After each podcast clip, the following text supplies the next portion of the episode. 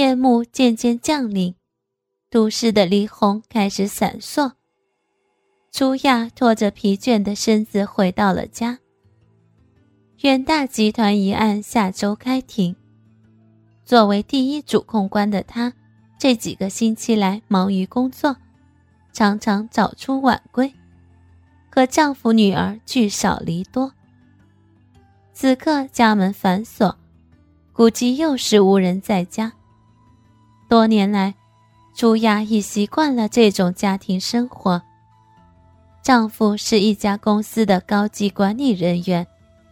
很多时候在外应酬，女儿平时留校，只有周末回家。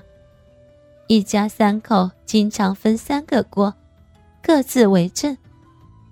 虽然这样，朱亚还是很爱这个家，很爱丈夫和女儿。工作的繁忙只是让生活更充实。女儿也许受家庭的影响。很早就变得很独立，学习成绩也很好。以前朱雅会尽量安排双休日和丈夫、女儿一起过，去登山，去郊外野炊，或开车到外地去度假。但楚雅也是个工作起来不要命的人，正是凭着这种干劲。他很快成为市人民检察院优秀的检察官。在法庭上，他以超凡的智慧和勇气维护法律的尊严，向一切邪恶宣战。在他身上闪烁着正义的光芒，正像他自己说的一样。很多人说她美，其实她只有一身正气。楚雅进屋后，打开灯。明亮的灯光让她感到了家中的温暖。不管在外边多么苦，多么累，只要回到家，她就感到进入了一个温暖的港湾。虽然此刻家里只有她一个人，她放下肩上的包，脱下身上的制服。看来晚饭只有亲自动手了。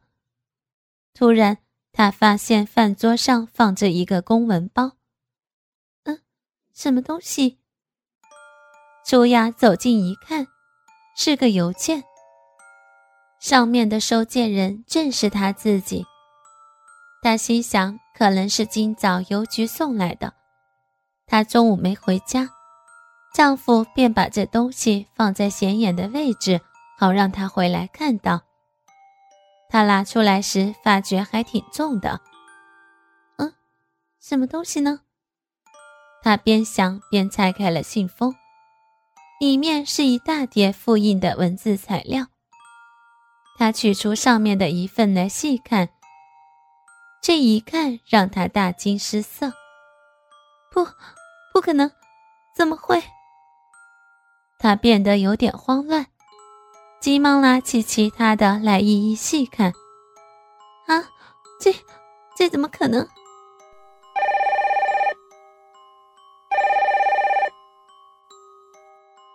就在他不知所措的时候，突然屋里的电话铃声大作，他像从梦里惊醒一样，急忙去接电话。喂，请问是哪位？朱雅问道。是高检察官吗？看过那份材料了吗？电话那头传来一把低沉的男音：“你是谁？你想做什么？”朱雅急切的追问：“你不用知道我是谁。我想，以高检察官的专业水平，应该不会怀疑这材料的真实性了吧？”男人不紧不慢的说。快说，你是谁？到底想干什么？否则我，我要报警了。楚雅强作镇静的说：“报警？不是吧，高检察官？你想把你老公送去坐牢啊？啊？”楚雅一时语塞。听着，下周远大的案子，你最好退出。还有。我们随时会联系你的。喂，喂，喂。朱亚还想说什么，电话那头的男人已经挂线了。多年以来，每逢有大案要案时，自己最担心的事儿还是发生了。几年前，她丈夫所在的公司鼎盛国际集团因为造假账受到调查。丈夫作为财务总监，和其他几名经理有重大嫌疑，但后来不知什么原因，证据不是很充分，没有正式起诉。后来丈夫调离了鼎盛，到现在的这家公司任职。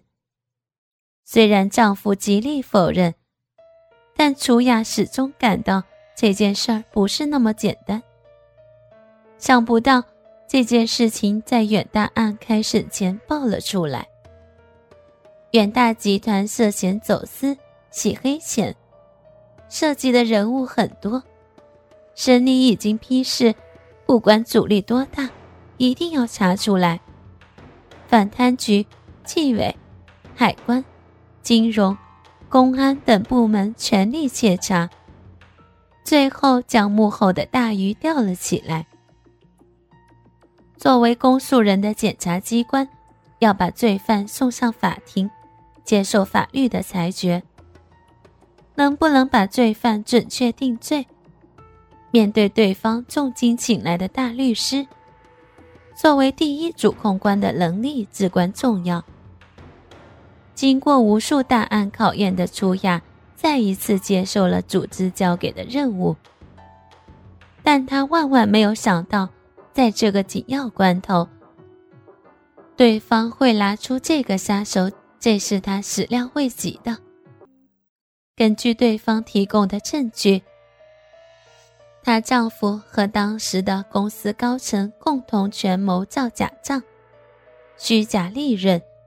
骗取巨额的公款，他知道，为了上千万的数字，足以把任何一个人送上刑场。时间一天天过去，朱雅在三天后再次接到了那名神秘人的电话，要他三点请假去北港路的鼎盛集团大厦。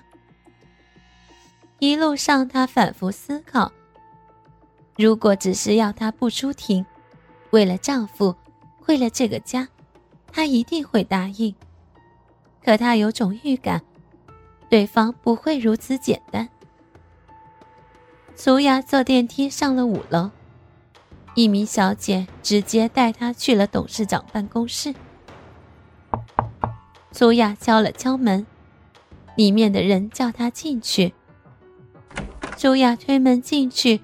只见宽敞的办公室里装修华丽，一个五十多岁的男人坐在办公桌后面，肥胖的身子靠在大板椅上。是高检察官吧？欢迎欢迎。男人干笑着说，并没有站起来。我是高舒雅，你就是那位给我寄材料的人吧？你到底想干什么？苏雅一脸严肃，不卑不亢地说：“呵，高检察官真是快人快语。好，那我就直说了。远大那边是我儿子办的，那件案子上面已经有人给你们领导打招呼了。高检察官只要答应不做主控上庭就行了。至于你先生的事儿嘛……”锦毛鼠一双鼠眼在楚雅成熟丰满的身体不老实的扫来扫去。哥哥们，倾听网最新地址，请查找 QQ 号二零七七零九零零零七，QQ 名称就是倾听网的最新地址了。